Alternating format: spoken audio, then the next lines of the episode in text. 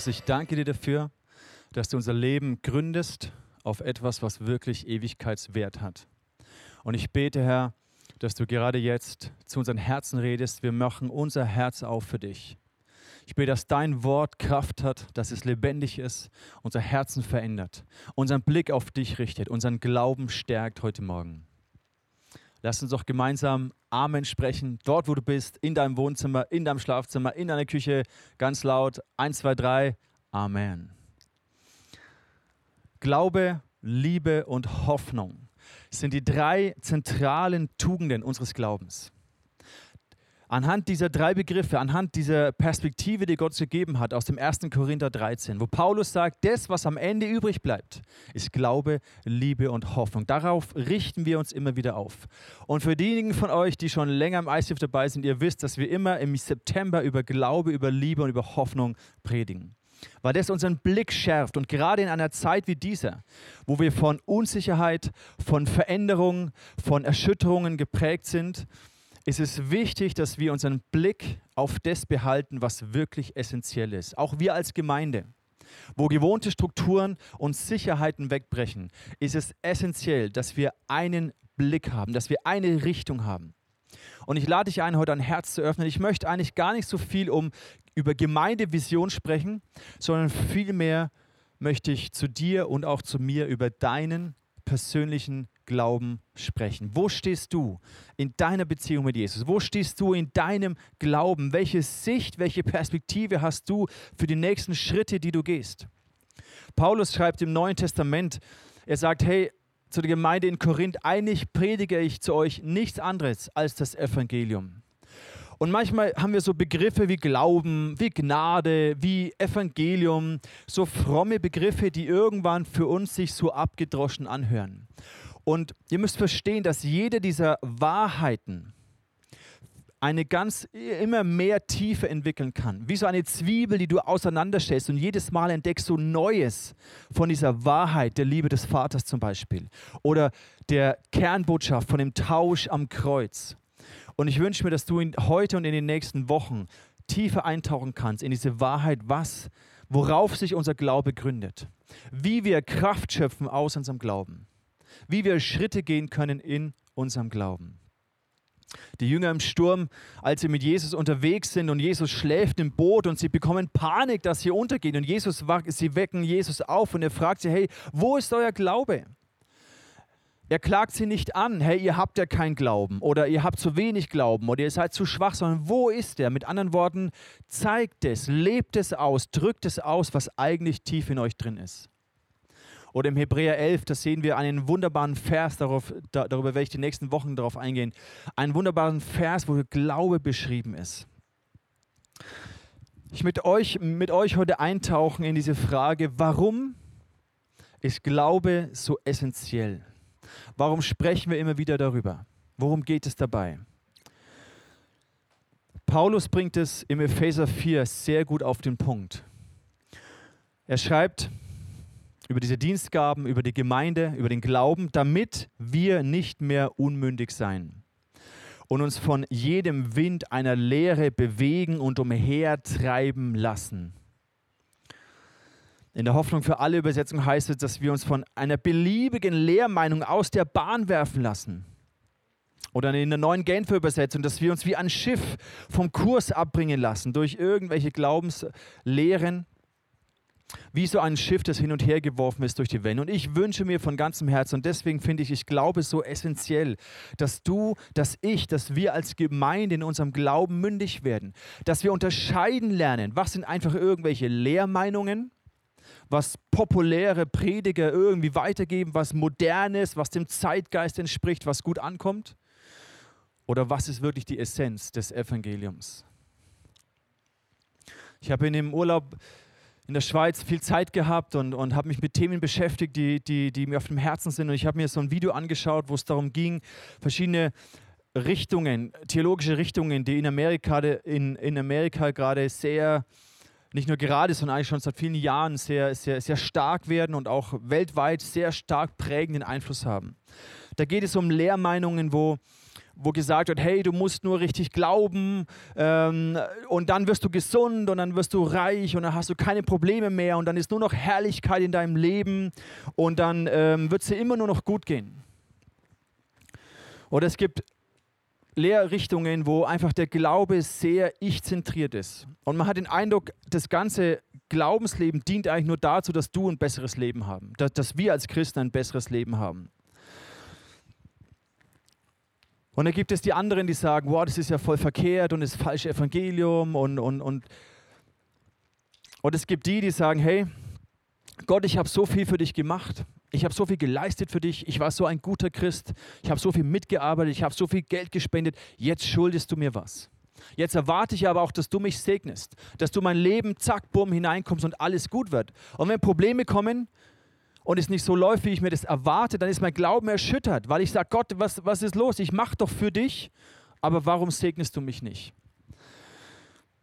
Es ist so ein bisschen wie, ich habe einen Vergleich gehört, den fand ich sehr treffend, wie so ein, ein äh, Passagier im Flugzeug und die Stewardess kommt und sagt ihm, hey, pass auf, wir haben hier einen Fallschirm für dich. Und du musst diesen Fallschirm anlegen und du wirst merken, dieses Flugerlebnis in, in diese Reise, in diesem Flugzeug wird wunderbar. Nimm diesen Fallschirm und alles wird gut hier auf dieser Reise. Und dann zieht die Person den Fallschirm an und merkt, boah, das ist aber ganz schön unbequem und, und irgendwie äh, nervig. Dauernd, man kann nicht bequem sitzen und schlafen. Dauernd so ein Fallschirm im Rücken und die anderen Fluggäste schauen dich an und sagen, oh, ist ja, was ist denn das für ein komischer Typ hier mit dem Fallschirm im Flugzeug. Und irgendwann setzt, du, setzt die Person total frustriert, nimmt diesen Fallschirm runter und schmeißt ihn in die Ecke und sagt, so ein Mist, von wegen tolles Flugerlebnis, bringt überhaupt gar nichts. Zu einer anderen Person, geht die Stewardess und gibt dir auch einen Falsch und sagt, hey, ich muss dir mitteilen, dieses Flugzeug wird abstürzen. Wir wissen nicht genau wann, aber es kann sehr plötzlich erfolgen. Und nehmen Sie diesen Fallschirm, weil wenn das Flugzeug abstürzt, dann sind Sie safe und werden gerettet. Wenn du diese Perspektive mitbekommst, dann wirst du merken, ja, es ist vielleicht unbequem, ich kann nicht äh, bequem schlafen, andere Passagiere schauen mich komisch an, aber wenn du denkst, diese Stewardess oder dieser Pilot ist vertrauenswürdig und du glaubst wirklich, dass dieser Fallschirm dir Rettung bringt, dann bist du be bereit, diese Unbequemheiten in Kauf zu nehmen. In Amerika gibt es Studien, wo es heißt, dass 85 Prozent der Menschen, die mal irgendwo die Hand gehoben haben, weil sie glauben, Christentum bedeutet, dass ich ein besseres Leben bekomme und dass ich nur noch gesegnet werde und dass ich Frieden und Freude habe, dann heben sie irgendwo ihre Hand und bekehren sich in Anführungszeichen und 85 Prozent von diesen Leuten fallen wieder vom Glauben ab. Und ich denke mir, ja, es ist irgendwie kein Wunder. Und es hat mich irgendwie traurig gemacht zu sehen. Gleichzeitig hat es mich dankbar gemacht, weil ich so uns reflektiert habe. Vor sieben Jahren habe ich ein Buch gelesen von Tim Keller, Gospel Center Church.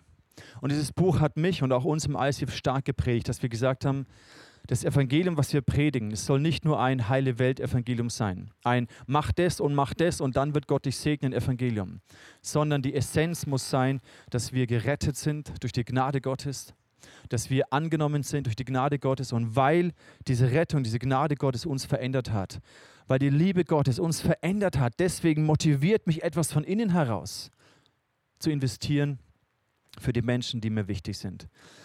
Und gleichzeitig hat es mich motiviert zu sagen, ja, der Glaube an das Evangelium, die Mündigkeit, nicht von jeder beliebigen Lehrmeinung, auch sei es, seien es noch so populäre Prediger oder Bewegungen. Die meisten, ich nenne keine Namen, aber die meisten kennen wir alle. Seien sie noch so populär. Wir dürfen uns nicht einfach durch irgendwelche Lehrmeinungen abbringen lassen von der Essenz des Evangeliums. Und es hat mich ganz neu motiviert, wie wichtig es ist, im Glauben stark zu werden, zu reifen in dieser Corona-Situation erleben wir alle, dass gewohnte Strukturen, gewohnte Sicherheiten auch wir als Gemeinde wegbrechen. Das ist ein gewohnter Rhythmus. Ich gehe am Sonntag in den Gottesdienst oder ich treffe mich mit der Live Group. Das bricht alles weg. In so einem Lockdown, den wir vor einigen Monaten erlebt haben, waren viele erstmal komplett auf sich selbst gestellt. Und es ist eine Herausforderung. Es ist eine Zeit, in der Eigenverantwortung, Selbstständigkeit gefragt wird. Wo es auch nicht nur darum geht, vielleicht zu Hause zu warten, bis dich jemand anruft, sondern wo du übst, Herr, auf die Idee kommst, vielleicht kann ich ja jemanden anrufen, dem es nicht gut geht. Und die Challenge ist, in einer Familie gibt es Familienstrukturen, die sehr wichtig sind. Ein Familientisch. Und ja, es ist sehr wichtig, dass wir als Familie zusammenkommen, um die Einheit und das Miteinander zu zelebrieren, um Gott im Mittelpunkt zu stellen. Und einem 17-jährigen Teenager kann man vielleicht schon sagen, hey, pass auf, die nächsten Wochen und Monate gibt es kein Mittagessen, kein Abendessen, geh zum Kühlschrank, hol dir selber was, du kommst schon klar. Aber wenn du das einem Zweijährigen sagst, einem Dreijährigen sagen, hey, es gibt jetzt kein Essen mehr, die Mama ist nicht mehr da, der Papa ist irgendwo, ähm, hier ist der Kühlschrank, du schaust schon, äh, komm mal klar. Dann wird dieses Zweijährige, äh, wird es ihm nicht lange gut gehen. Und in dieser Spannung stehen wir. Und was mich motiviert, egal ob wir im Korn sind, ob wir irgendwo anders worshipen, ob wir Livestream machen, was mich motiviert, ich wünsche mir, dass dein Glaube stark und mündig ist und du ja, gesund diesen Weg mit Jesus gehen kannst. Flo, ich möchte dich mal fragen, die letzten sechs Monate, du hast ja eine riesen Leidenschaft auch für Worship und so. Wie war denn das für dich? Plötzlich keine Celebration mehr, plötzlich Lockdown. Ähm, wie hat es deinem Glaubensleben geschadet? Was waren die Herausforderungen? Ähm, wie, wie bist du damit umgegangen? Ja, ich finde am Anfang, also ich finde, ich zehre sehr viel von so Gewohnheiten, die man hat. Ähm, davon jeden Sonntag in den Gottesdienst zu gehen und ähm, Worship zu machen, das bringt mir total viel. Das heißt, das ist am Anfang weggebrochen. Dann war man im Lockdown und zu Hause im Homeoffice. Da sind so Gewohnheiten weggebrochen, wie dass ich in der Früh, wenn ich zur Arbeit fahre mit dem Fahrrad, dann habe ich so Strecken und so bestimmte Posten, wo ich dann immer dran denke, ah ja, für das wollte ich jetzt beten. Und das hilft mir total, da irgendwie da strukturiert irgendwie mein, also meine Beziehung zu Gott aufrechtzuerhalten. Das ist am Anfang weggebrochen und das war schon blöd am Anfang. Ähm, das hat auf jeden Fall dem nicht gut getan. Ähm, aber wir haben dann da halt gegengelenkt und haben am Anfang noch äh, in der Früh mehr stille Zeit gemacht, weil wir die Zeit, in, anstatt dass wir halt auf die Arbeit gefahren sind, dann äh, noch, äh, noch eine stille Zeit in der Früh gemacht haben. Das war ziemlich cool. Ähm, ja, und jetzt vermisse ich schon auch im, im Gottesdienst äh, zu sein. Das merke ich schon. Ich habe es gestern bei der Bandprobe gemerkt, wie viel Spaß mir das macht, einfach äh, Lobpreis zu machen. Und das machen wir zu Hause schon auch. Also ähm, das machen wir schon auch, aber das ist trotzdem was anderes, wenn man so das jede Woche einfach hingeht und Lobpreis macht. Das, das gibt so eine, so eine Hilfestellung, was man zu Hause auch macht, aber jetzt ist mir da nochmal bewusst geworden, wie, wie viel mir das bringt eigentlich. Ja. Effektiv so, ja. Du kannst es vielleicht dir vorstellen, wie das dein Glaubensleben tiefe Wurzeln braucht. Und gegründet zu sein im Evangelium, in dieser zentralen Wahrheit, wo Paulus sagt, ich predige eigentlich nichts anderes hier gegründet zu sein. Das sind wieder eine Wurzeln und die müssen tief gehen. Und es passiert nicht über Nacht. Das passiert nicht, wenn ich mir zwei, drei Predigten anhöre, sondern gegründet zu sein im Wort Gottes, im Evangelium, das ist essentiell. Und da wünsche ich mir in diesem kommenden Gemeindejahr, dass du zurückblicken kannst und sagen kannst, doch an diesen Punkten, wo ich vielleicht früher noch hin und her geworfen war, durch Lehrmeinungen, durch die Predigt des und der Predigt des, da bin ich klarer geworden, da bin ich fester geworden, da ist mein Glauben gereift. Das wünsche ich mir für dieses kommende Jahr für dich. Ein zweiter Aspekt ist, dass unser Glaube, wenn er gewurzelt ist, dass er stark wird. Das ist wie so der Stamm, der wächst. Weil die Wurzeln bringen ja gar nichts tief im Erdreich, wenn nicht ein Stamm her heranwächst. Und das ist der zweite Gedanke, was mich motiviert, ist, dass du mündig wirst in deinem Glauben, aber auch, dass dein Glaube stark wird. Was bedeutet es, dass er stark wird? Im Jakobusbrief, Kapitel 1, da lesen wir im Vers 2, liebe Brüder und Schwestern, und das sage ich dir heute Morgen, da wo du bist, mein lieber Bruder, meine liebe Schwester, betrachte es als besonderen Grund zur Freude. Ich weiß nicht, ob sich das so freudig anfühlt, bei mir zumindest nicht, aber betrachtet es als besonderen Grund zur Freude, wenn euer Glaube immer wieder hart auf die Probe gestellt wird. Luther gebrauchte das Wort Anfechtung, dass unser Glaube angefochten wird. Das heißt, dass wir angegriffen werden, dass, dass jemand es testet, wofür wir stehen. Im Vers 3, ihr wisst doch, dass er, also unser Glaube, durch solche Bewährungsproben fest und unerschütterlich wird. Und ganz ehrlich, ich, ich mag diese Stelle eigentlich überhaupt nicht. Weil ich keine Anfechtungen, weil ich keine, keine, keine Herausforderungen, keine Konflikte, keine, keine Bewährungsproben mag. Ich mag, wenn es einfach gut läuft. Aber Paulus, ähm, Jakobus schreibt hier, hey, es ist ein Grund zur Freude. Auch dieses Detail, immer wieder wird unser Glaube getestet. Das ist nicht einmal und dann bin ich durch, sondern immer wieder. Das heißt, in unserem Leben mit Jesus wird es immer wieder Situationen kommen, wo der Teufel versucht, genau uns hier anzugreifen, wo wir schwach sind. Diese Situation der der Umstände, in denen wir drin sind, bringt für jeden Einzelnen unterschiedliche Bewährungsproben. Die eine Bewährungsprobe, wie es der Flo erzählt hat, mag vielleicht sein, dass du deinen Tagesrhythmus änderst. Dass du nicht in eine Trägheit, in eine Lethargie verfällst, sondern dich disziplinierst und aufstehst und dir Zeit nimmst für Jesus. Eine andere Bewährungsprobe mag sein, dass du eigenverantwortlich Beziehungen baust und pflegst und anrufst. Nicht wartest, bis jemand dich anruft, sondern du rufst an. Eine andere Bewährungsprobe mag sein, dass du herausgenommen wirst aus diesem durchgespulten Alltag und merkst, hey, ich muss meine Prioritäten neu ordnen. Ich muss mir ganz neu überlegen, was ist denn wirklich wichtig? Eine andere Bewährungsprobe mag sein, dass du Angst hast vor diesem Virus oder dass du durch Krankheit hindurchgegangen bist und nicht weißt, ob du, ob du wieder komplett fit wirst. Oder wirtschaftliche, finanzielle Sorgen. All das können Bewährungsproben sein. Und diese Krise bringt für jeden von uns unterschiedliche Bewährungsproben. Auch wir als Gemeinde. Die Bewährungsprobe, wenn wir uns nicht versammeln können, halten wir trotzdem noch zusammen? Was verbindet uns? Wie sind unsere Beziehungen? Wie sind unsere Life-Groups? Erlebe ich da geistlichen, tiefen Austausch? Erlebe ich Freundschaften? Habe ich die Menschen, die merken, dass es mir nicht gut geht und mich anrufen? Kümmern wir uns umeinander? Oder werden wir nachlässig? Werden wir träge? Driftet so alles auseinander? Das sind die Bewährungsproben, in denen wir als ganze Gemeinde stehen. Und Bewährungsproben, wenn unser Glaube getestet wird, dann hat es immer etwas mit Druck zu tun. Ein Druck, der von außen kommt, zum Beispiel, wir dürfen uns nicht mehr versammeln. Und ganz ehrlich, vielen Christen weltweit geht es so. Das ist Normalität für die, dass die sich nicht groß versammeln dürfen, weil sie verfolgt werden, weil sie nicht frei ihren Glauben leben. Ich fand es schon erstaunlich, wie schnell unsere Grundrechte eingeschränkt wurden. Ich unterstelle jetzt hier keine böse Absicht, aber in anderen Ländern ist es Normalität, dass du dich nicht versammeln darfst. Das sind Bewährungsproben. Es ist Druck von außen, der auf die Gemeinde kommt. Aber es ist auch Druck von innen. Ängste, Zweifel, Trägheit, Lethargie, Minderwert, Einsamkeit. Das ist ein Druck, der von innen entsteht. Und wenn etwas zerbricht, du kennst es, dann zerbricht es immer an der schwachsten Stelle. Da zerbricht es. Der Teufel ist ja nicht so dumm, dass er uns dort anfechtet, unseren Glauben dort angreift, wo wir stark sind, wo wir gefestigt sind, wo wir mündig sind. Sondern nein, er versucht immer die Schwachstelle zu finden. Als Jesus versucht wurde, in der Wüste 40 Tage, nachdem er gefastet hat, war die erste Versuchung natürlich, hey, du hast Hunger, Mach doch die Steine zu Brot, wenn du der Sohn Gottes bist. Wenn du doch die Macht und die Autorität hast, dann mach doch dieses Wunder für dich und still diesen Hunger. Stärke dich wieder. Beweise dich. Zeigst der Welt, wer du bist. Zeigst dir selber, wer du bist. Das war die Versuchung des Teufels. Auch seine Beziehung zu Gott hat er angezweifelt.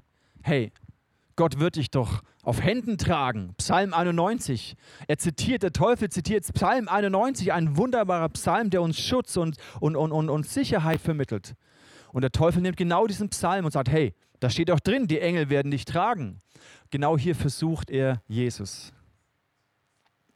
Ich möchte dich fragen heute Morgen, was ist denn dein Schwachpunkt? Was ist deine Schwachstelle in deinem Glauben? Die Bruchstelle, dort, wo es weh tut deine Ängste, deine Zweifel, deine Einsamkeit, deine Niedergeschlagenheit, deine Fragen, die du kognitiv nicht klar bekommst. Wo greift dich der Teufel immer wieder an? Was sind die Bewährungsproben deines Glaubens, wo du drin stehst? Bei mir ist es zum Beispiel so, was mich oft herausfordert und challenge, was mir oft wehtut, ist die Diskrepanz zwischen den Dingen, die ich in meinem Herzen trage und den Dingen, die ich erlebe in meiner Rolle als Leiter. Visionen, die ich habe, Dinge, die, die Gott in mich hineingelegt hat. Und dann, dann, steh, dann merke ich, ich stehe ganz an einem anderen Punkt. Und es kreiert eine Spannung, die mich manchmal zerreißt. Und dann kommen Zweifel auf, Selbstzweifel, Zweifel an mir, Zweifel an meiner Leiterschaft. Und das sind manchmal die Spannungspunkte, wo der Teufel versucht, mich anzufechten, wo mein Glaube auf die Probe gestellt wird, warum ich das tue, was ich tue. Ich möchte dir einen Moment Zeit geben zu überlegen, was sind denn, wo ist dir die Schwachpunkt in deinem Glauben. Und ich würde mich freuen, wenn du ein bisschen Ehrlichkeit riskierst mit dir selber und ein bisschen Ehrlichkeit anonym riskierst mit uns. Von daher nimm doch dein Smartphone und nimm an dieser Umfrage teil und schreib rein in diesen Link, den du gleich eingeblendet siehst auf slido.com. Hashtag, du kannst es einscannen.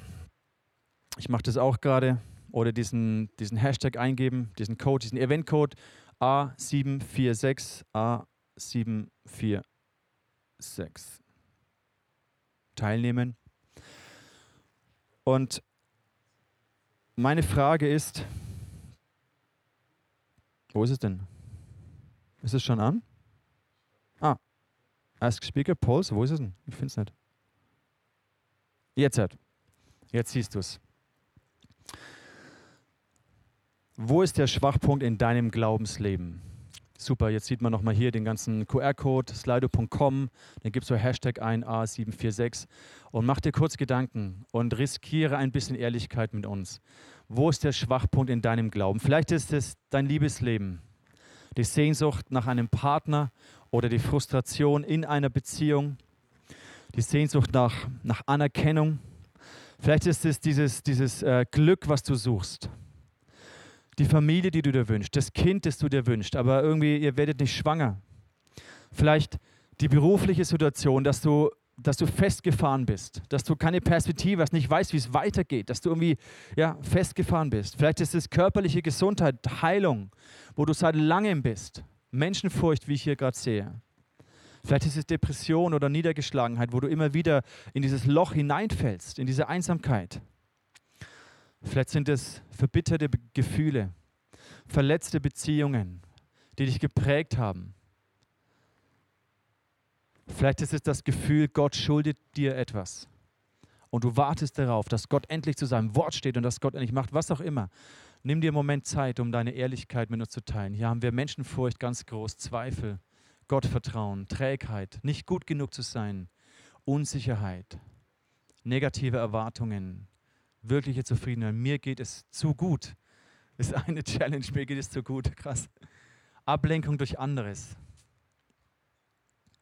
Eifersucht, Selbstzweifel, Leistungsdruck, sich unverstanden fühlen. Ihr seht diese ganzen, diese ganzen Schwachpunkte. Vielen Dank für eure Offenheit. Und Flo, wo wir dich schon da sitzen haben, wie hast du dein Glaubensleben erlebt? Du bist, bist ja schon lange auch mit Gott unterwegs. Was hast du für, für ähm, Bewährungsproben in deinem Glauben erlebt? Wo hast du erlebt, dass dein Glaube hart auf die Probe gestellt wurde? Ja, ich finde, es ist immer schwierig zu trennen von den Dingen, die einen im alltäglichen Leben auch herausfordern. Ähm, ich finde, da, wo mein Glaube am meisten herausgefordert ist, ist da, wo ich selbst am meisten herausgefordert bin.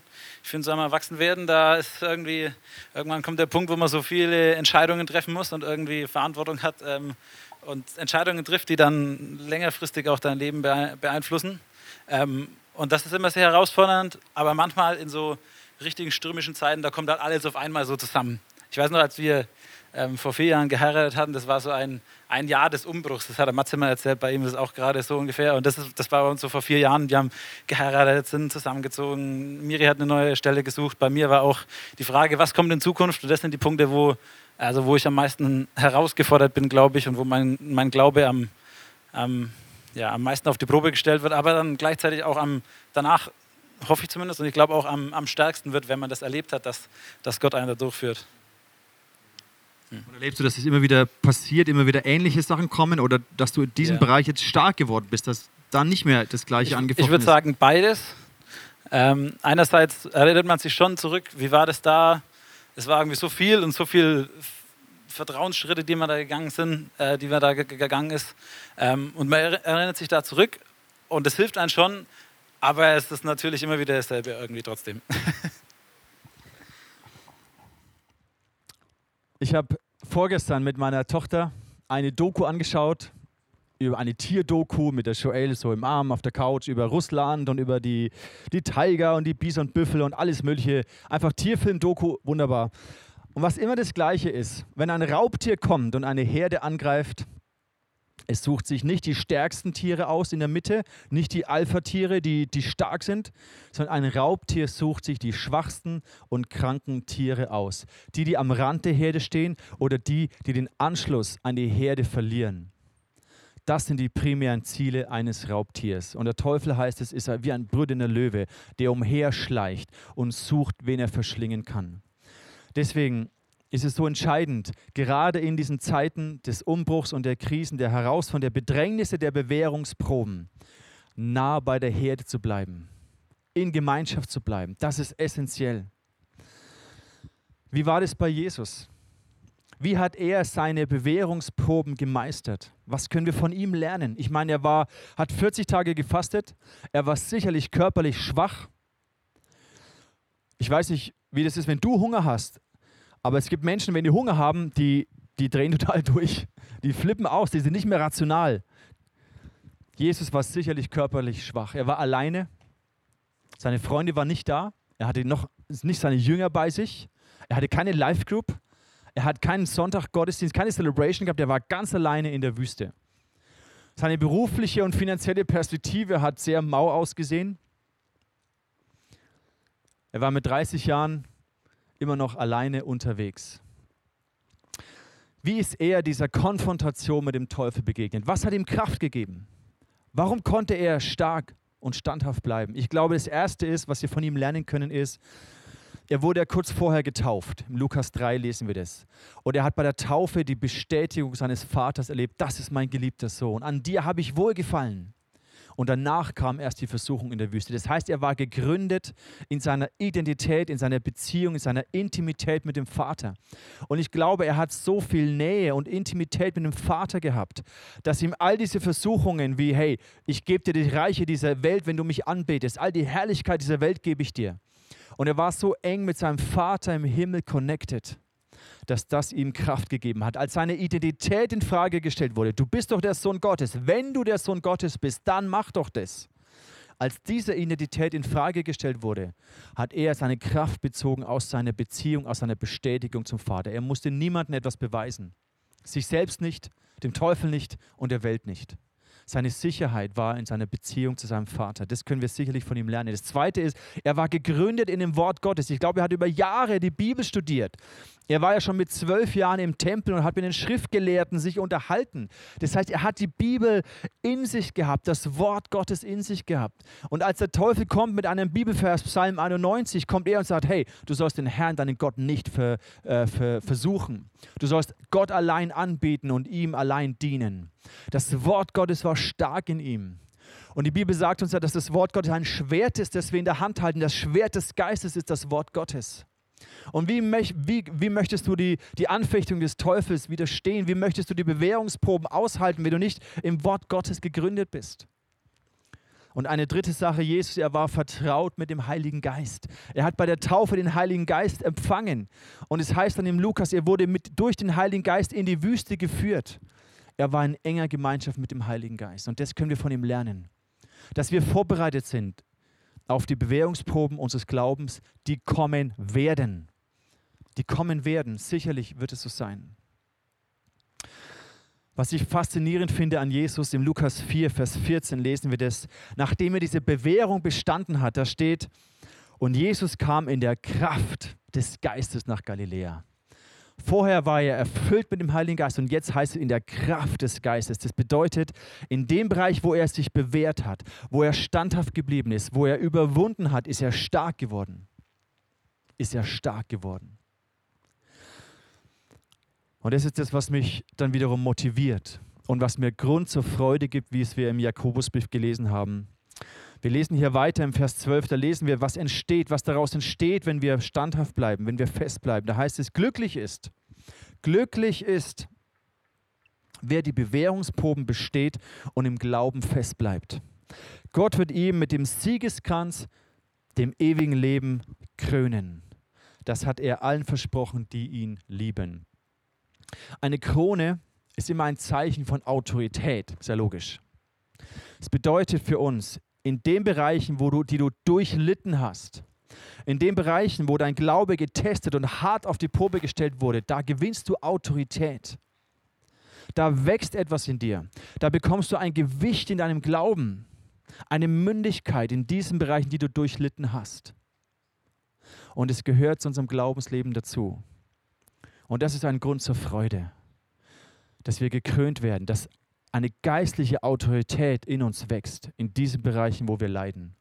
Und jetzt reflektier noch mal kurz deine Schwachstelle, die du vorhin aufgeschrieben hast. Die Schwachstelle in deinem Glaubensleben. Und überleg dir, welche Autorität möchte Gott dir hier eigentlich anvertrauen? Gerade in dem Bereich, wo du so schwach in dir, dir manchmal so schwach vorkommst, wo der Teufel immer wieder anfechtet.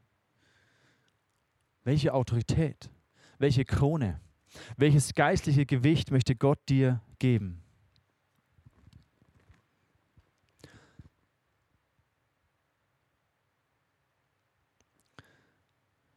In den Ferien haben wir eine Serie angeschaut, die heißt The World's Toughest Race. Und Bear Grylls hat irgendwie Leute nach, auf die Fiji-Inseln eingeladen, also konnte man sich bewerben. Und die haben sieben Tage lang, mussten die durch die Fiji, durch so eine Insel da hindurch äh, raften, wandern, biken. Also wirklich irgendwie 700 Kilometer durch den Dschungel, ganz heftig. Und wir haben das so angeschaut, was so spannend war. Und Bear Grylls war immer dabei, hat sie dann vom Helikopter aus immer begleitet und dann an den Checkpointen sie, sie begrüßt und sie gefeiert. Die waren total fertig. Drei, vier Stunden geschlafen und dann wieder weiter, 700 Kilometer Kilometer durch den Dschungel, über Wasser, durch Schluchten. Echt, ist eigentlich sehr interessant. Und er hat sie angefeuert und hat sie gewertschätzt und hey, genial, wie er das macht und auf geht's.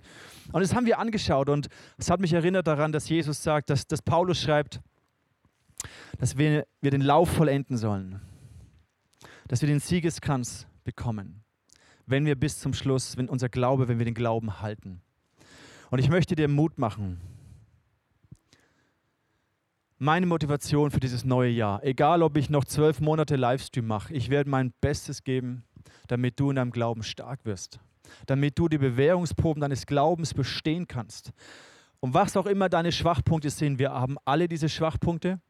Und wenn dieser eine Schwachpunkt vielleicht weg ist, wenn du hier stark geworden bist, dann kommt eine andere Anfechtung.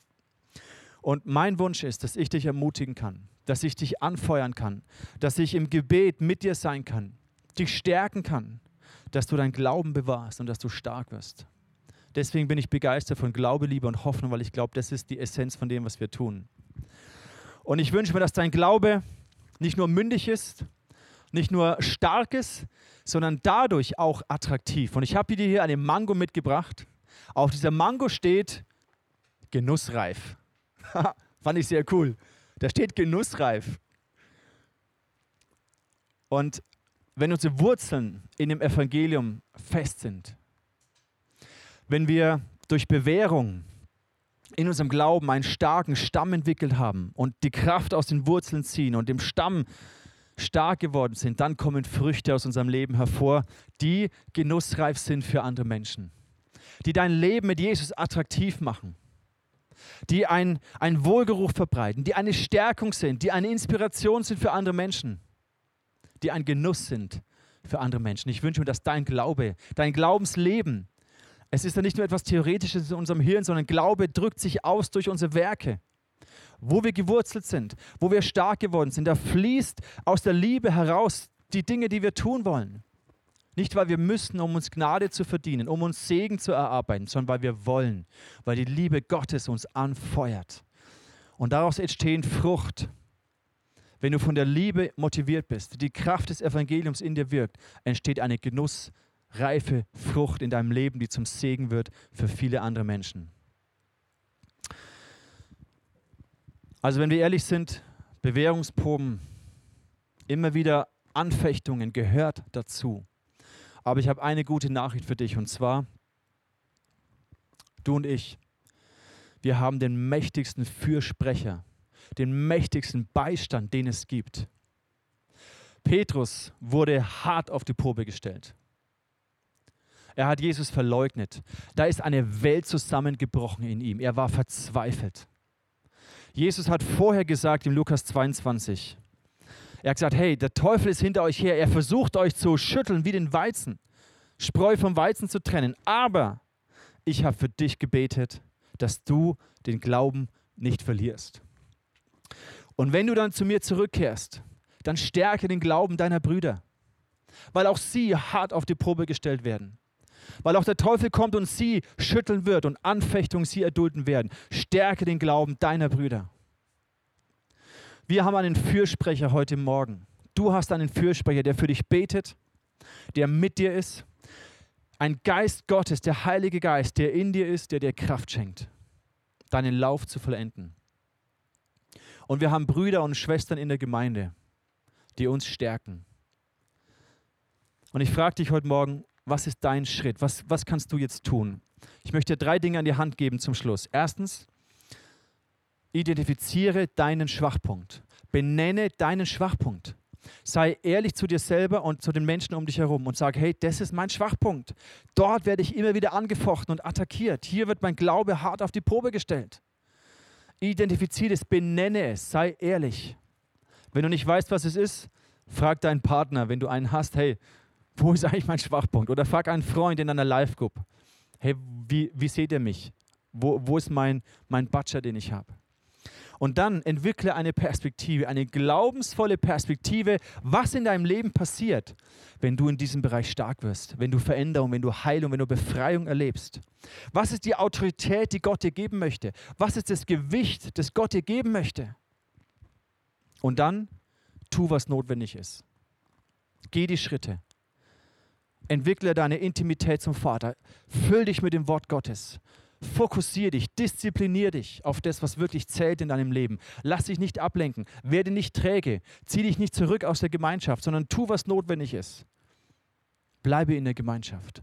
Und wenn du heute Morgen stark bist, wenn es dir gut geht, geht dann stärke den Glauben deiner Brüder. Weil es gibt jemanden in deiner Life Group, es gibt jemanden in deinem Ministry, es gibt jemanden in deiner Gemeinde, der gerade angefochten ist, der gerade attackiert ist, dann stell du dich mit dem Schild deines Glaubens vor ihn hin und stärke ihn. Paulus sagt, dass wir den Lauf vollenden, indem wir hinschauen zu dem Anfänger und Vollender unseres Glaubens. Wir wollen jetzt ein Lied singen, wo wir diese Wahrheit, wer Jesus ist und was wir glauben, wo wir diese Wahrheit bekennen, indem wir hinschauen zu ihm, dem Anfänger und Vollender unseres Glaubens. Dort, wo du bist, Lass uns dieses Lied singen. Und ich möchte beten, Heiliger Geist, dass du gerade jetzt wirkst. Ich weiß, du bist überall dort, wo Menschen jetzt diesen Livestream anschauen.